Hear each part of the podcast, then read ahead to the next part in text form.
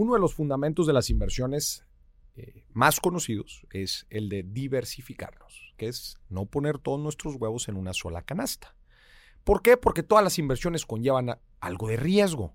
Si compramos un pagaré o un instrumento de renta fija, pues es un instrumento de deuda, estamos eh, ante el riesgo de que a quien le prestamos el dinero no nos vaya a pagar de regreso.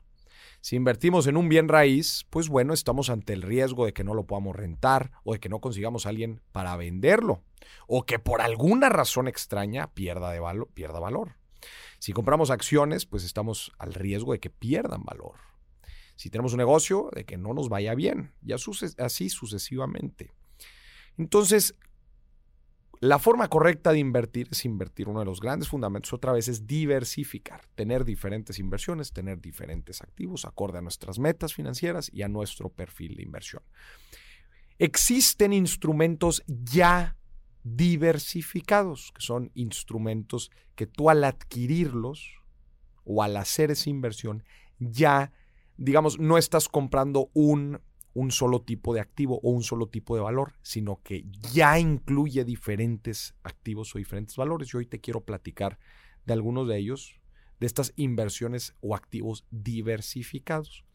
El más común eh, activo es el fondo de inversión, que probablemente lo has visto disponible en algunos bancos, en algunos eh, en algunas casas de bolsa, en otras instituciones financieras, inclusive este, la FORE, esta inversión para el retiro, es un fondo de inversión y un fondo de inversión, en resumidas cuentas, pues es, imagínate, una bolsa que tiene diferentes tipos de activos individuales adentro.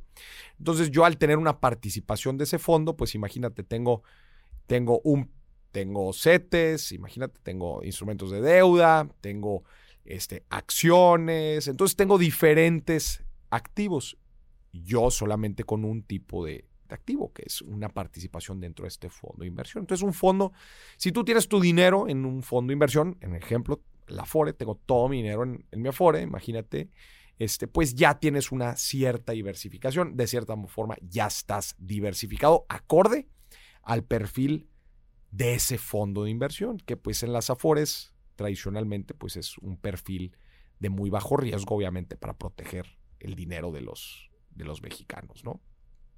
Otro ejemplo de, inversiones diversificadas es, por ejemplo, la fibra inmobiliaria, el, fideicomiso de inversión y bienes raíces, infraestructura y bienes raíces, eh, en donde con un solo certificado, fiduciario así se llama, con un solo certificado, eh, nosotros tenemos propiedad pues de un fideicomiso que un fideicomiso adentro tiene diferentes inmuebles.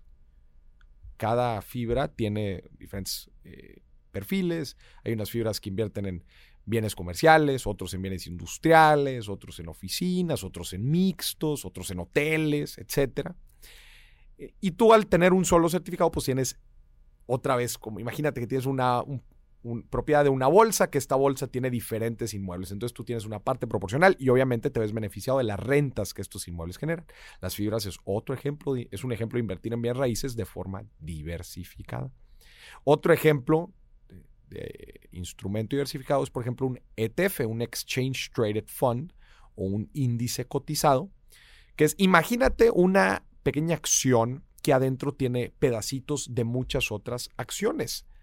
El ejemplo más sencillo para explicar el ETF es el ETF que los ETF siguen a un índice, por eso se llaman un índice cotizado. Entonces, a diferencia de un fondo de inversión, no hay gente comprando y vendiendo activos.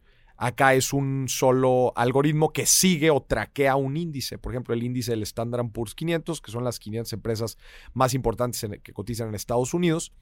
Pues si tú compras un ETF, imagínate el SPY, el SPY o el IV IVV, pues son ETF, son certificados que adentro tú vas a tener un pedacito de estas 500 empresas. Entonces tú al comprar uno no estás teniendo la acción de una sola empresa, sino estás teniendo un pedacito de 500 empresas. Ya estás de cierta forma diversificado.